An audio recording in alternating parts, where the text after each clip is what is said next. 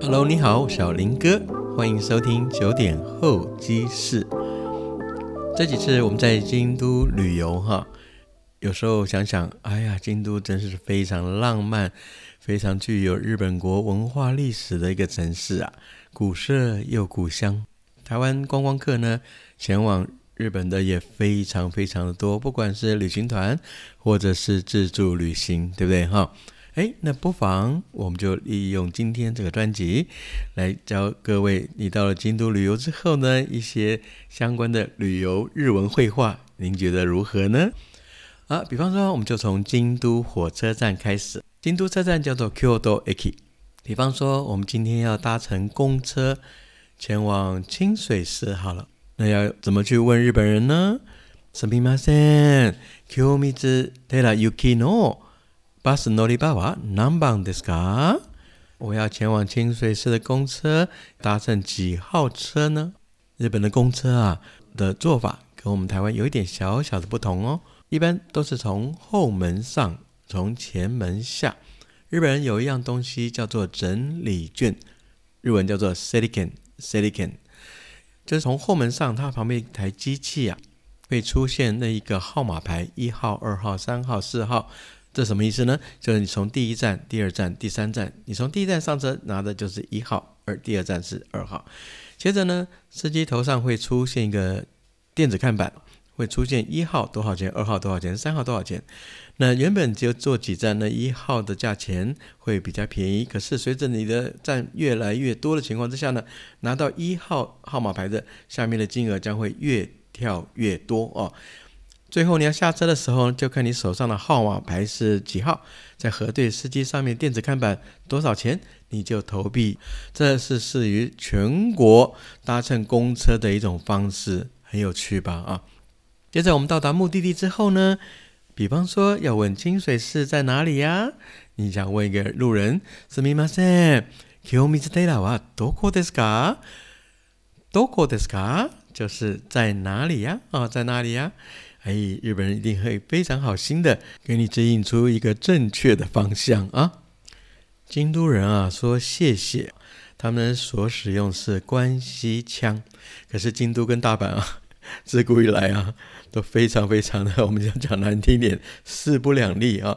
明明他们讲的话语啊都是一样的，可是京都人说我们讲那个叫做京腔，教各位一句京腔，谢谢，你也想跟京都人说谢谢啊！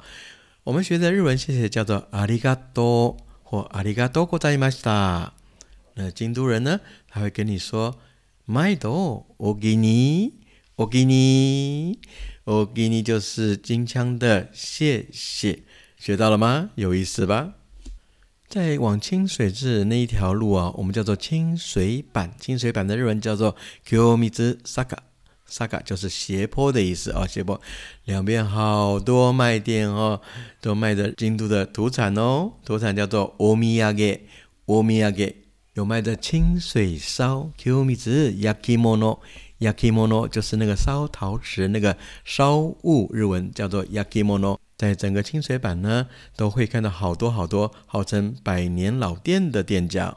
再来呢，他们那种金马吉，不知道各位有没有看过？叫做金巴桥，鸭子哈西，鸭子哈西，等于说是京都和果子的一种代表。他们叫做金巴桥。为什么要叫做巴桥呢？据说在江户时代有一个盲官啊，叫做巴桥检校。他在洗米之后呢，就会发觉剩下的米粒啊，漏出来好多，就浪费了。他就集合这些米粒呢，捣成像马吉一样，我们吃的马吉哦。接着加上一些糖汁、糖浆哦，肉桂，哎，反而变成一个很好吃的点心哦。他们就叫做金八桥哦，用它的名字啊。但是各位如果要吃的话，最好两三天就把它吃完哦。还是跟马吉一样，它的有效期限不多。就走在了清水板那条街啊，那些欧米亚给店还会卖一些呃大人或小朋友的浴衣，yukata，yukata，yukata，还。会让你看到金扇子啊，扇子日文 sense 很有意思哈，常常会让人流连忘返呢，可能在那边就可以耗上一两个小时以上哈。那我们要买一样东西，问人家多少钱呢？这该怎么说呢？すみません、 いくらですか？いくらですか？就是多少钱啊？多少钱？いくらですか？ 哎，接着走到清水寺的入园口了啊！我们要买一张拜官料，他们叫做拜官料，就是要买一张票，你才能进入清水寺哦。すみません。切符は一枚ください。切符は一枚ください。给我一张票好吗？我要买一张票啊。切符就是票，一枚一枚或一つ也可以。 ください就是请给我，请给我一张入园券，谢谢你哦。那票买到了，我们就可以去参观喽。当我们参观完毕呢，离开清水寺，哎，正逢中午，那一定是肚子饿了。那我们就找一间餐厅，我们准备来吃饭。他们的餐厅呢，可以用外来语 restaurant 或者是修古多修古多。一般在京都哈， 最具有代表性的料理食物应该是豆腐料理哦，豆腐。金豆腐哦，豆腐料理。为什么京都的豆腐料理这么有名啊？最重要还是在于它的水质。京都河川的水质是非常干净的。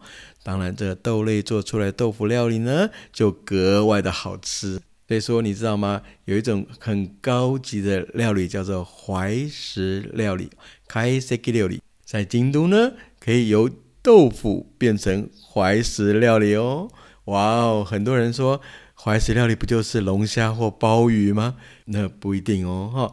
怀石料理啊，代表什么东西？代表了气氛，代表了服务，当下的音乐，穿着和服的美女，它是总合在一起哦。所以说，如果是金豆腐怀石料理的话，完全由豆腐做各式各样的表现哦，哈！炸豆腐、煮豆腐、汤豆腐，各式各样的豆腐。哎，那时候我不想吃豆腐料理，我想吃拉面。拉面怎么说呢？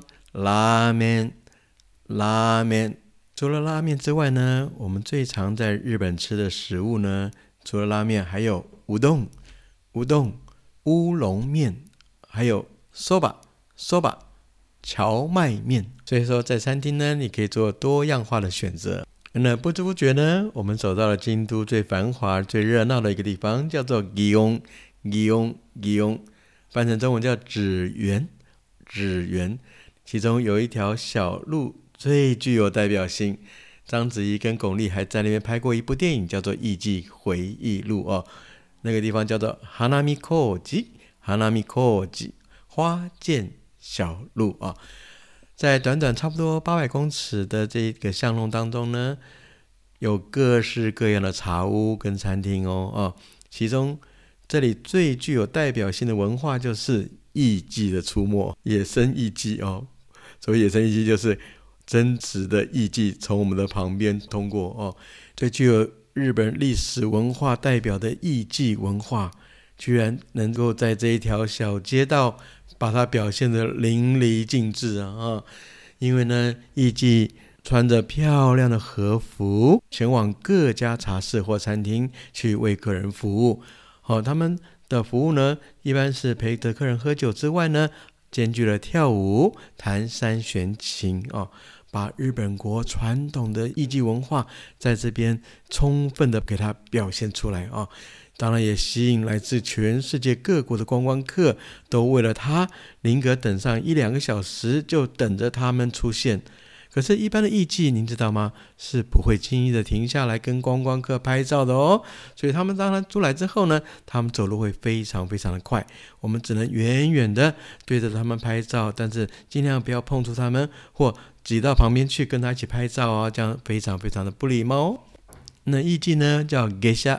给下给下山啊，那个小艺伎呢，我们叫做 Michael Michael 五指啊五指 Michael 上，像章子怡演的那个阶段，应该就是 Michael 五指啊。巩俐那个阶段就已经到了给下了，所以说哈，这里古色古香，完完全全就是电影的场景。可是电影呢，也完完全全不需要打造一个假的街道。真真实实的街道展现出好几百年以前日本古老的样子，这就是花见小路啊，哈拉米阔吉。好，接着你要请日本人 帮你跟你的同伴拍一张照片，这要怎么说呢？すみません、写真は撮ってもらえませんか？撮っていいですか？哦，这句话好像比较难哦。 那当然呢，我们用一个最简单的话语，就是把相机交给日本人。すみません、お願いします。お願いします就是请求、请托、麻烦你喽。哎呀，那走到一半想上厕所了，糟糕了！问日本人，请你告诉我厕所在哪里好吗？啊，すみません、トイレはどこですか？トイレはどこですか？ 请问一下，厕所在哪里？一样，好心的日本人，再怎么样也会指引你。厕所在哪里？甚至他豁出去了，直接带你去厕所，这是有可能的哦。哦，哎，上完洗手间，我们继续回到京都的街道，看到一些不知名的东西，很想问日本人说这是什么东西呀？すみません、これは何ですか？これは何ですか？这是什么东西呀？啊， 但建议大家哈，在所有的发问前哈，都来一个有礼貌的すみません。对不起，不好意思，因为呢，日本人是很注重礼貌，跟讲很多很多的敬语，所以说你会看到日本人讲话，可能真正的关键字就那么一点点，而前后都有相当多的敬语形态的语词啊，比方说哦，或念我，或者是我在伊玛斯，像这样的类似的话语啊， 所以说讲一下神秘马森这句话，其实日本人听了也很暖心哦。相对，他一定非常乐意的回答您所有的问题哦。好像刚才的清水寺只是做一个代表哈，那京都呢比较具有代表性的地方，像金阁寺 （Kingakuji）、二条城（你舅舅）、你舅舅，然后平安神宫（黑安净阁）、黑安净阁、黑安净阁、蓝山（阿拉西亚马）、阿拉西亚马。呃，都是非常具有代表性的京都的观光胜地哦。而到京都呢，最重要就是那四季的景色了啊。春天去看樱花，夏天来看祭典，秋天来看红叶，冬天来看雪，对不对啊？所以我们来也学习一下春夏秋冬的京都好吗？春天叫哈鲁哈鲁，它代表的就是 sakura sakura，它们叫做花见。hanami，hanami。那夏天呢，叫做 natsu，natsu。呃，夏天的京都呢，通常表现出一个非常漂亮的活动，就叫做 matsuri，matsuri 啊，祭典。其中最盛大的祭典叫做 Gyo m a s i 叫做纸园祭，在每年七月份的时候举办哦，很热闹，非常热闹，要去看看哦啊。那秋天呢，叫做 aki，aki。那秋天的代表一般就叫做红叶时节，红叶叫做 momiji momiji 或 koyo koyo 哦，红叶啊，不要只单单讲枫叶哦，因为不会只有枫在红变黄，各式各样树种在秋天都有机会变红变黄哦。那冬天呢，叫 fuyu fuyu，冬天只有一个非常重要的代表喽，就叫做雪，雪的日文叫 yuki yuki。所以春夏秋冬，一年四季的京都都很美。相对的呢，也希望你在不同的季节前往京都，可以感受完全不同的京都文化哦。将来我们相约一起前往京都，好吗？